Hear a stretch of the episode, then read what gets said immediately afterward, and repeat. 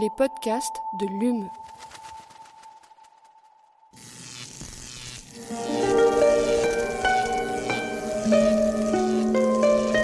Allume la science. C'est une des nombreuses manières d'essayer de comprendre l'homme. Eh bien, imagine que toute forme de vie sur Terre meurt instantanément et que chaque molécule de ton corps explose à la vitesse de la lumière. Une sorte de, de relativisme absolu. Inversion complète de la charge des protons. La Terre va entendre ces mots. Allume la science. Bonjour et bienvenue à tous et toutes dans Allume la science, l'émission qui vous branche sur l'actualité des laboratoires de Muse, Montpellier, Université d'excellence. Il y a 12 000 ans, entre la Méditerranée et l'Euphrate, s'écrivaient les premières lignes d'une longue, très longue histoire, celle de la domestication du blé par l'homme. À partir de là, l'histoire de l'humanité et celle du blé resteront inextricablement liées, les mélanges de variétés se faisant au gré des échanges entre civilisations. Le Moyen Âge voit se développer de nouvelles méthodes de culture, on agrandit les champs et au XVIe siècle, des régions comme la Beauce, la Brie ou la Haute-Auvergne sont déjà spécialisées dans la production de céréales. Il faut attendre néanmoins le XIXe siècle pour réellement parler de sélection avec les premiers travaux généalogiques sur le blé réalisés par Louis de Villemorin qui donneront naissance aux premières variétés de blé modernes, les variétés Villemorin. Bah oui, on ne peut pas être créatif sur tous les plans c'est le cas de le dire. Merci, on a remarqué ma blague. Le XXe siècle et l'après-guerre marqueront vraiment un tournant dans la culture de cette céréale composée de plus de 30 000 gènes et de 42 chromosomes. Plus que jamais, l'objectif s'inscrit en termes de rendement. En seulement 50 ans, la France triple son rendement en imposant les cultures monovariétales. Pourtant, depuis quelques années, l'agroécologie a permis de nuancer l'intérêt de ces cultures monovariétales. Notre invitée du jour est chercheuse à l'Institut AGAP pour amélioration génétique et adaptation des plantes tropicales et méditerranéennes. Elle nous présente ses travaux sur les performances des mélanges variétaux dans la culture du blé. Son étude a été publiée dans la revue New Phytologist le 26 janvier dernier. Hélène Fréville, bonjour. Bonjour. Et vous pourrez tout à fait prendre le temps de corriger les erreurs que j'ai dû faire dans mon lancement. elle, aussi les, elle aussi cultive les épis, même s'ils ne sont pas blonds. À mes côtés pour mener cette interview, la journaliste Aline Perriot. Bonjour. Fallait trouver. Hein C'est pas facile. en seconde partie d'émission, nous vous emmenons à l'IUT de Montpellier 7 sur euh, l'atelier de technologie alimentaire. Allume la science, vous avez le programme, c'est parti. Chargement de l'engin terminé. Nous sommes à 0 moins 60 secondes. 59, 58, 57, 56. Alors pour commencer, Hélène Fréville, donc on débute toujours cette interview par une, une question qui pose un petit peu les bases. Et l'agroécologie, c'est peut-être pas évident pour tout le monde, donc est-ce que vous pouvez nous expliquer rapidement ce que c'est? D'accord, donc euh, ce n'est pas évident pour aussi nous chercheurs, puisqu'il y a plusieurs définitions à ce terme. Euh, je vais en rester à la définition scientifique qui justifie euh, les travaux que l'on mène. Donc l'agroécologie, c'est de mobiliser les interactions qui se passent de façon naturelle entre les organismes, euh, de façon, pour nous en agriculture, à euh, développer une agriculture plus durable, qui soit moins dépendante des intrants, donc que ce soit fertilisation euh, avec des fertilisants de synthèse ou des pesticides par exemple. Donc on, on, l'idée est de mobiliser la diversité, soit d'espèces, soit de variétés, euh, pour se passer d'une partie des intrants euh, qui ont euh, accompagné la Révolution verte après la Seconde Guerre mondiale et qui ont fait qu'aujourd'hui, en sélection variétale, on a surtout développé des variétés qu'on appelle élites, qui sont très performantes, qui produisent beaucoup, mais dans des milieux très manipulés par l'homme. L'homme contrôle l'environnement maximum. Il ne peut pas contrôler le climat, mais euh, au moins, dans ce qui donne euh, comme ressource à la plante, euh, il y a une artificialisation de l'environnement qui fait qu'on minimise les risques d'avoir des différences de rendement entre années selon les conditions climatiques. Alors, pour revenir à votre étude plus précisément, vous, vous avez testé des mélanges variétaux de blé. Pourquoi est-ce que c'est le blé que vous avez choisi? Alors, euh, pour faire le lien avec l'introduction, euh, nous, on travaille sur le blé dur. C'est euh, une espèce encore un petit peu différente du blé tendre dont vous avez parlé. Le blé tendre, c'est une des céréales majeures qu'on utilise et qui est très cultivée en France, qui sert à la production de farine. Donc la particularité du blé tendre, comme son nom l'indique, c'est qu'elle a des grains qui sont faciles à casser, à moudre. Euh, notre euh, espèce d'intérêt dans mon unité, c'est le blé dur, qui a des grains durs, euh, et qu'on utilise pour fabriquer la semoule et les pâtes. En termes de surface de culture, en France, cette espèce est beaucoup moins développée. Euh, elle est notamment cultivée sur tout le pourtour méditerranéen, notamment en Afrique du Nord. Donc pour nous, le blé dur, c'est une espèce euh, modèle euh, dont la sortie de nos recherches peut s'appliquer à un grand nombre d'espèces. Hein. c'est l'idée de cultiver des mélanges, c'est de mieux gérer les bioagresseurs des cultures. Euh, et puis de réduire la fertilisation, donc en ce qui concerne le blé dur, dans le cycle de vie de la plante, pour arriver à produire une bonne qualité de grain qui est nécessaire euh, à la transformation par l'homme, on est obligé d'apporter de l'azote plusieurs fois dans le cycle de vie. Et cet azote qu'on apporte, en fait, il est en partie mobilisé par la plante mais également euh, il repart dans l'environnement parce que la plante n'a pas réussi à, mobiliser cet azote. Et donc il y a un coût pour l'environnement qui est important. Donc notre idée, c'est d'arriver à développer, en mobilisant cette diversité de variétés, euh, des modes de culture qui sont moins dépendants de la fertilisation et des pesticides, et donc réduire euh, le coût environnemental et économique aussi de, des cultures. Alors, je, vous ai vu juste ticker pendant mon lancement, donc on va y revenir maintenant. Je me suis trompée sur le nombre de chromosomes, c'est ça? Non, non. je pense que, en fait, c'est euh, le blé dur a une, histoire euh, qui lui est propre. Le blé tendre est arrivé ensuite euh, par hybridation avec entre le blé dur et une autre espèce. et du coup, le blé dur, il a que entre parenthèses 28 chromosomes. et donc, il a un génome un peu particulier. Il est c'est ce qu'on appelle une espèce allo-tétraploïne, c'est-à-dire que euh, son génome est constitué de deux génomes indépendants qu'on appelle A et B dans notre jargon. Euh, chaque génome est issu d'une espèce euh, particulière avec une hybridation entre deux espèces qui a donné ce, blé dur qu'on utilise aujourd'hui. Très bien. Alors, donc, on va parler, donc, vous, avez déjà lancé le, sujet, on va parler de, variétés, et notamment donc de monovariété. Je l'ai dit en introduction, c'est la monovariété qui s'est imposée jusque-là. Qu'est-ce que ça veut dire exactement? On comprend plus ou moins, mais... Alors, en fait, euh, euh, une variété euh, qu'on appelle élite aujourd'hui, qui est mise sur le marché, est une plante qui est homogène au niveau génétique sur l'ensemble de son génome. C'est-à-dire qu'elle n'a pas de diversité pour chaque région du génome qu'on considère, elle a exactement la même information génétique sur l'ensemble de, ces régions-là. Euh, y a la, notion de variété euh, peut prendre des acceptions différentes. Donc, euh, chez certaines espèces, les variétés ont encore de la diversité génétique intraplante. chez le blé dur, aujourd'hui, ce qu'on cultive, c'est des champs dans lesquels on a un seul génotype qui est complètement fixé sur l'ensemble de son génome, c'est-à-dire qu'on n'a pas de diversité intraplante pour chaque région euh, du génome que l'on considère. Et donc, dans le champ, vous allez trouver des petits clones euh, sur euh, des dizaines de milliers de plantes. Donc, il n'y a pas du tout de mmh. diversité génétique dans la parcelle, que ce soit intraplante ou entre plantes, puisque les plantes sont toutes identiques au niveau génétique. Ah, alors justement, vous vous parlez pas de monovariété, mais de mélange, de mélange variétaux dans votre étude. Et que sont les avantages des mélanges de variétés par rapport à ces cultures monovariétales que vous décrivez comme plein de petits clones qu'on retrouverait dans un champ? Alors les avantages, on est, euh, on essaye de mieux les comprendre. C'est un objet de recherche en soi. Euh, la culture euh, de la, mobilisation de la diversité en agriculture, vous l'avez mentionné en introduction, c'est quelque chose qui fait partie de l'histoire euh, de l'homme. On a cultivé de la diversité de tout temps. Et par contre, après la Seconde Guerre mondiale, on a commencé à développer des systèmes de culture dans lesquels on a perdu de la diversité, que ce soit en espèces qu'on cultive aujourd'hui ou en variétés, intra-espèces.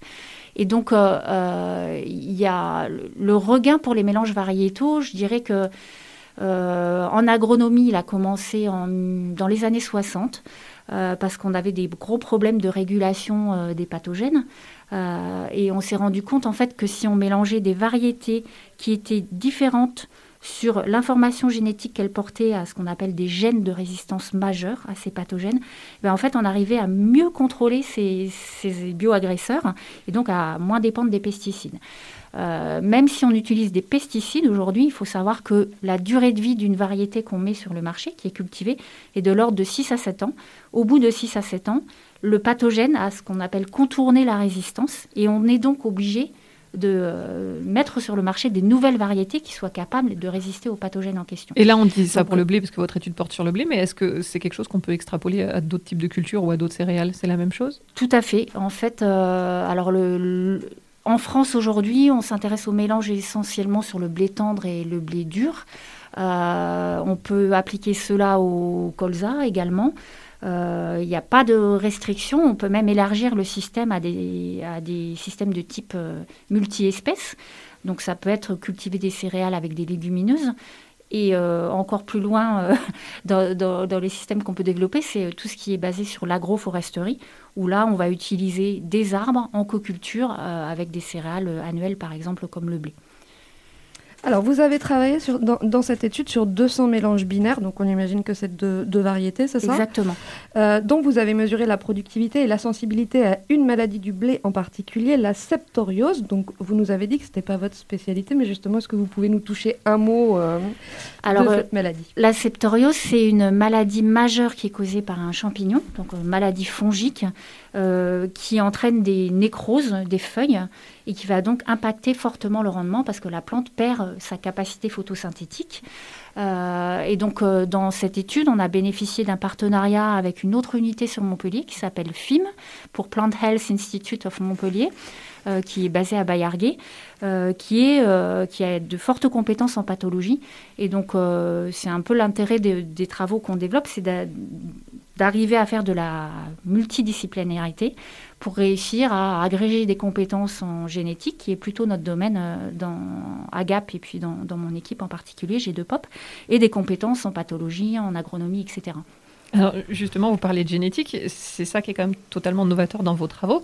Vous avez proposé une approche basée sur l'information génétique des composantes des mélanges de variétés. C'est-à-dire que vous avez analysé quoi exactement? Alors en fait là, euh, on s'intéresse à la composition euh, en termes euh, d'allèles. Euh, de chaque variété. Une allèle, est-ce qu'on peut préciser ce que c'est? Alors en fait, c'est un allèle. Un allèle. donc ça va être les différentes versions de la séquence de base nucléique mhm. qu'on va trouver à un locus donné, un locus étant un emplacement physique donné sur un chromosome. Et donc, euh, pour peut-être revenir sur le sur l'homme, parce qu'on connaît mieux, euh, à chaque région de notre génome, on a un allèle qui est hérité de notre mère et un allèle qui est hérité de notre père. Ces deux allèles peuvent porter exactement la même information génétique parce qu'ils ont la même séquence nucléique, mais il se peut également qu'ils portent une information euh, génétique différente. Et c'est à ce niveau-là qu'on a regardé, nous, sur le blé, dans quelle mesure avoir des allèles différents sur des régions génomiques euh, qu'on ciblait entraîne une meilleure performance des mélanges ou au contraire une moins bonne performance des mélanges. Et ça, ça n'avait jamais été fait jusqu'à présent? Alors ça a été fait euh, récemment, donc euh, en 2020, sur Arabidopsis thaliana, qui est notre espèce fétiche en génétique végétale, mais ça n'avait jamais été fait sur des espèces d'intérêt agronomique. Alors, on a dit que c'était très novateur cette approche. Comment, on s'y prenait avant pour savoir si un, un, mélange de variétés allait être performant ou non? Alors en fait, comme je l'ai mentionné tout à l'heure, il y avait une approche génétique basée sur l'identité euh, des allèles à des gènes de résistance majeure. Euh, donc ça a été euh, développé depuis une cinquantaine d'années. Et puis après, une approche plus à l'aveugle, où on fait des essais-erreurs, euh, où on essaye de voir comment, en mélangeant des variétés qui diffèrent sur certaines caractéristiques de type euh, hauteur de plante, euh, date de floraison, on arrive à obtenir une meilleure performance ou pas. Donc c'est l'idée de comprendre ce qui se passe en termes d'interaction entre plantes dans des mélanges, c'est vraiment un front de recherche aujourd'hui. C'est-à-dire qu'on a fait beaucoup de choses en agronomie euh, ou même en écologie, euh, dont sont tirées une partie des théories qu'on teste aujourd'hui. On a fait beaucoup de choses. On a euh, constaté que dans certains cas, de mettre de la diversité, donc cultiver différentes variétés, fait que l'écosystème ou l'agrosystème produit plus et plus résistants aux maladies. Mais également, on a observé les patrons inverses, qui est que la diversité peut être néfaste pour euh, les objectifs qu'on cherche à cibler. Et donc, en moyenne, dans la littérature, on montre effectivement que mélanger des variétés augmente le rendement, permet de mieux résister aux maladies, mais ça ne reste qu'une moyenne. Et autour de cette moyenne, en fait, on a des situations dans lesquelles mélanger n'est pas une bonne idée, ou au contraire, mélanger est une très bonne idée. Et ce que nous, euh, on cherche à savoir dans nos projets de recherche, c'est euh, quels sont les mécanismes qui sont impliqués, qui font que ça peut mieux marcher ou au contraire moins bien marcher, et du coup, comment mobiliser ces mécanismes pour prédire la performance des mélanges de variétés et du coup euh, partir sur des choses qui, qui marchent. Vos résultats, ils sont un peu contre-intuitifs, donc vous, vous y attendiez à ça ou pas? Pas du tout. En fait, euh, c'est euh, alors c'est ce qu'on aime en recherche, c'est de tomber sur des choses qui nous interpellent. Euh, et du coup, au niveau génomique, dans les deux études que j'ai citées sur Arabidopsis thaliana, ils ont trouvé un effet positif de la diversité, donc du fait d'avoir des allèles différents entre les plantes, sur la production de biomasse d'Arabidopsis. Donc, et ça, c'est ce qu'on avance euh, comme, mécanisme hein, issu des, théories de l'écologie, c'est mettre de la diversité, ça a plein d'effets bénéfiques et on, a des mécanismes pour expliquer pourquoi.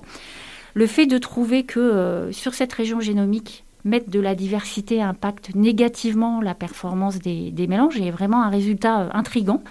On a quelques hypothèses à mettre sur la table pour expliquer cela, et notamment dans cette région qu'on a identifiée on a euh, décrit, enfin ça, c'est des collègues qui l'ont fait, hein, on a 49 euh, gènes qui sont connus pour être impliqués dans certaines fonctions. Et parmi ces 49 gènes, on a un gène qui produit une substance qu'on appelle allélopathique. Alors l'allélopathie, c'est le fait qu'une plante euh, excrète pardon, dans le milieu extérieur des substances chimiques qui vont avoir un effet sur les plantes voisines. Cet effet, il a surtout été étudié euh, sous forme d'impact négatif. Donc euh, une plante euh, excrète des substances chimiques qui vont faire mourir la voisine, mais il y a aussi des cas d'effets positifs.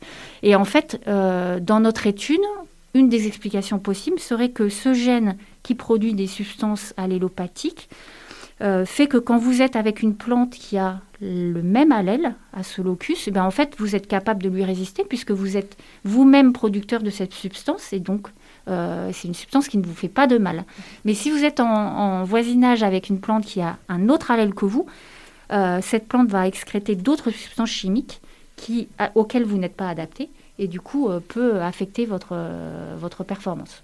Le lien avec la maladie, euh, on ne le comprend pas encore.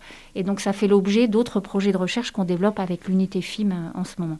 Et donc, en plus de ces résultats-là qui sont peu intuitifs et novateurs, comme vous l'avez dit, vous avez aussi quand même montré et confirmé euh, ce que montre la littérature agronomique qui dit que les mélanges sont en moyenne plus productifs et moins malades que les cultures monovariétales. Pourtant, on en a parlé tout à l'heure, les mélanges ne représentent encore que 12% des surfaces cultivées. S'ils sont finalement plus performants, pourquoi est-ce qu'ils sont si peu représentés?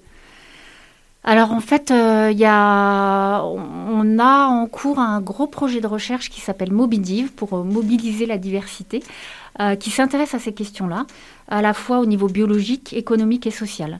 il faut savoir que depuis 60 ans, on est dans une agriculture qui repose sur de la monovariété. donc comme, tout changement de pratique, on a des verrous à lever. Qui soient d'ordre économique ou social. Euh, et puis on a, nous, en tant que biologistes, aussi à mieux comprendre euh, comment choisir ces variétés de façon à, ce qu'elles fonctionnent bien ensemble. Donc il y a aujourd'hui euh, de conseiller un agriculteur, c'est compliqué. parce qu'en fait, on n'a pas les clés pour comprendre pourquoi dans certains cas ça marche bien et pourquoi dans d'autres ça marche pas. On l'a pour certains caractères, type résistance à des maladies sur des gènes de résistance majeure, comme je vous l'ai dit. Mais euh, tout, l'enjeu, là, c'est d'arriver à, avoir des, des c'est-à-dire qu'on ne veut pas seulement cibler, euh, mieux réguler les, pathogènes, mieux réguler euh, les adventices qui peuvent faire de la compétition aux cultures, produire un meilleur rendement. il faut arriver à faire du multi-objectif et en fait, dans ce cadre-là, aujourd'hui, bah, on, est, peu armé pour réussir à, comprendre et surtout prédire le fonctionnement de ces mélanges. Et donc, c'est vraiment un front de recherche aujourd'hui dans nos disciplines. Donc on, a dit seulement 12% donc de, de- des surfaces occupées euh, par les mélanges de cultures. Donc c'est peu, mais c'est beaucoup quand on sait que euh, donc c'était 1% seulement en 2007. Euh, finalement, est-ce que c'est pas le, retour de pratiques anciennes, ces, ces- ces diversités? Est-ce qu'on n'est pas en train d'essayer de, revenir à quelque chose qui se faisait plus facilement avant? Tout à fait. En fait, l'agriculture, euh, c'est toujours basé sur euh, l'utilisation de la diversité. hein. La notion de variété élite euh, fixée sur l'ensemble du génome est très récente. Euh, Enfin, à l'échelle de, l'histoire évolutive des espèces cultivées. Euh, et il faut d'ailleurs savoir que, euh, enfin, dans mon unité, par exemple, il y a beaucoup de personnes qui travaillent sur l'agriculture des pays du Sud. Et dans ces agricultures de type familial, on mobilise la diversité en cultivant plusieurs espèces, plusieurs variétés. Et donc, c'est effectivement un retour à des choses qu'on faisait déjà avant. Le changement aujourd'hui, c'est que c'est devenu un objet de recherche et qu'on a plein de défis à, relever en tant que biologiste de l'évolution, écologue, etc., pour essayer de comprendre ces interactions entre variétés différentes ou entre espèces différentes, et puis euh, mieux prédire ce qui se passe pour euh, conseiller le, euh, la filière. Hélène Fréville, un grand merci d'avoir accepté de répondre à nos questions et de venir dans cette émission.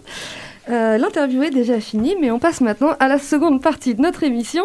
Et donc, Aline, tu nous as emmenés à l'IUT de Montpellier 7, à l'atelier de technologie alimentaire, c'est bien ça? Oui, c'est bien ça, Lucie. Aujourd'hui, on va laver des poireaux, éplucher des pommes de terre, cuire du riz ou blanchir des pommes. Mais attention, ce n'est pas de la cuisine, c'est du génie des procédés. Et c'est Charles Cuneau qui nous fait visiter cet atelier de technologie alimentaire.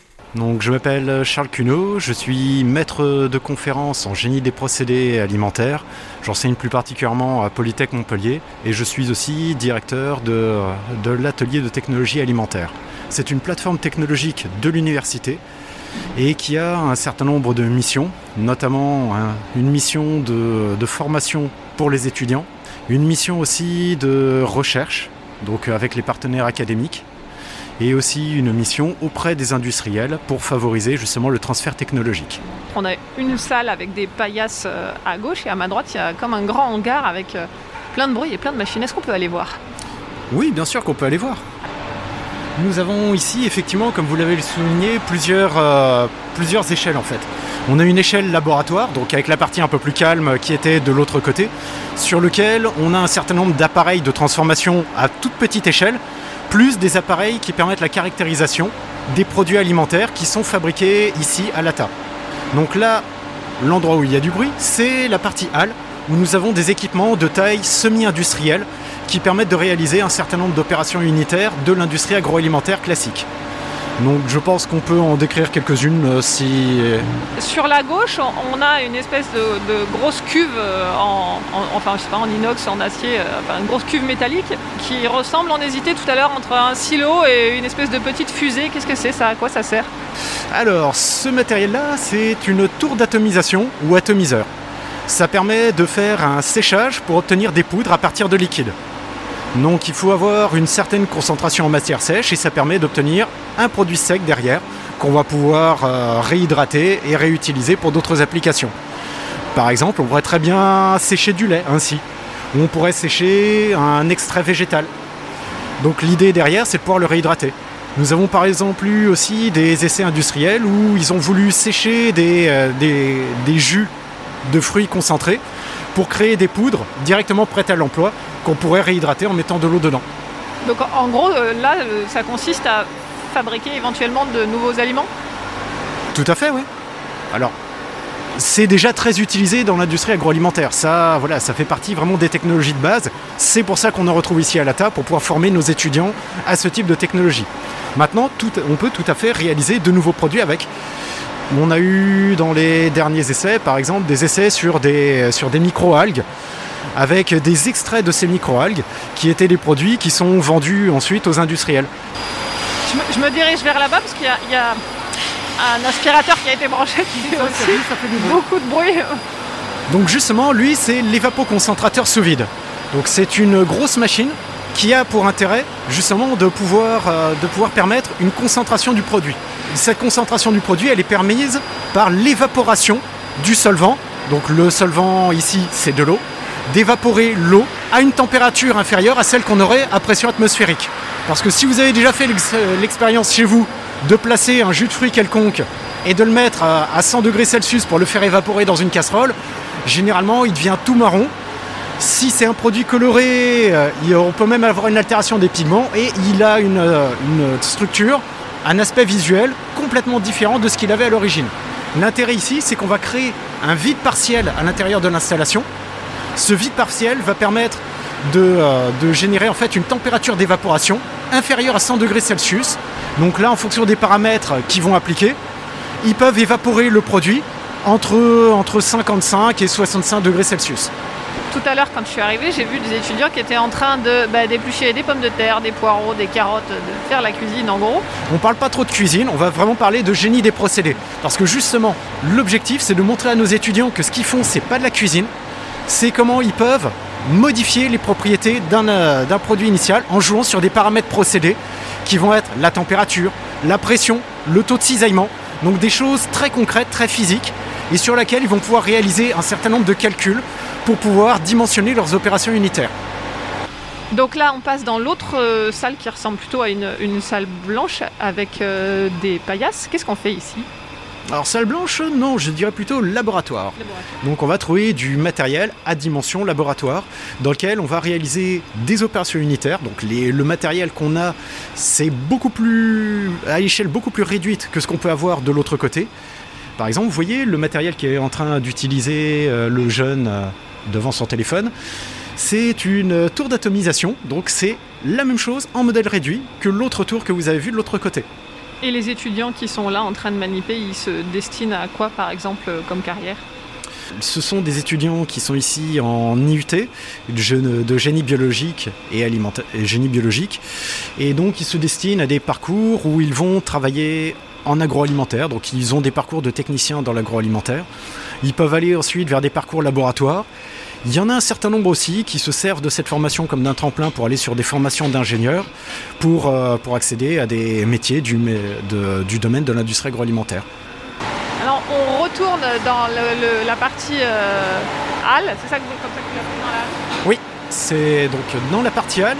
Ce qui, l'un des intérêts qu'on a ici aussi à l'ATA, c'est d'avoir beaucoup d'opérations, enfin de machines qui permettent de réaliser un certain nombre d'opérations unitaires, vraiment de pouvoir aller d'une matière première à un produit fini. Donc notamment dans les projets par euh, les, plus récents qu'on a eu euh, dernièrement, on est parti d'orge qu'on a fait germer pour pouvoir réaliser des maltes. Maltes donc, qui ont été réalisés dans un sécheur tunnel, donc la machine qu'on voit là-bas. Donc c'est un sécheur qui est relativement récent ici et qu'on a dimensionné véritablement pour une finalité pédagogique et qui est en fait un sécheur à triple effet, c'est-à-dire que on peut le faire travailler de manière différente. Donc il y a une partie où on va pouvoir faire un séchage par, euh, euh, léchage. Donc c'est l'un des séchages les plus classiques en industrie. On va faire circuler de l'air chaud tangentiellement au produit pour réaliser notre opération de séchage. On a aussi un séchage dit traversant avec un flux d'air qui va arriver par le dessus, au-dessus de notre produit.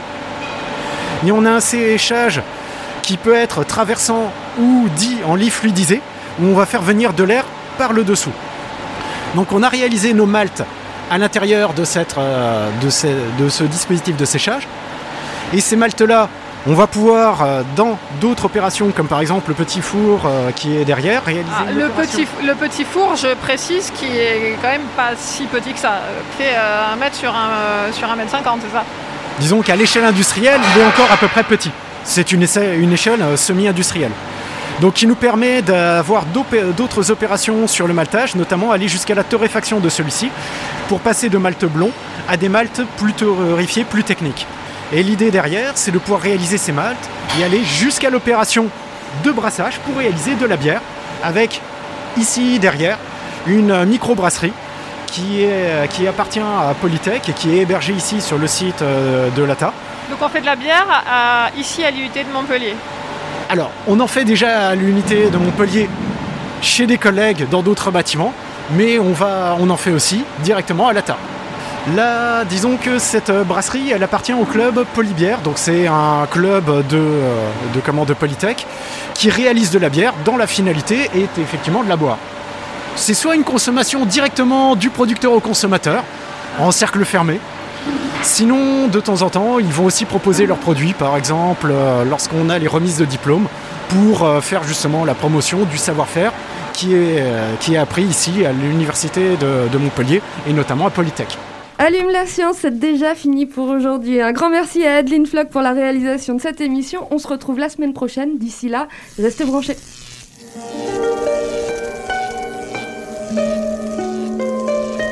Allume la science. C'est une des nombreuses manières d'essayer de comprendre l'homme.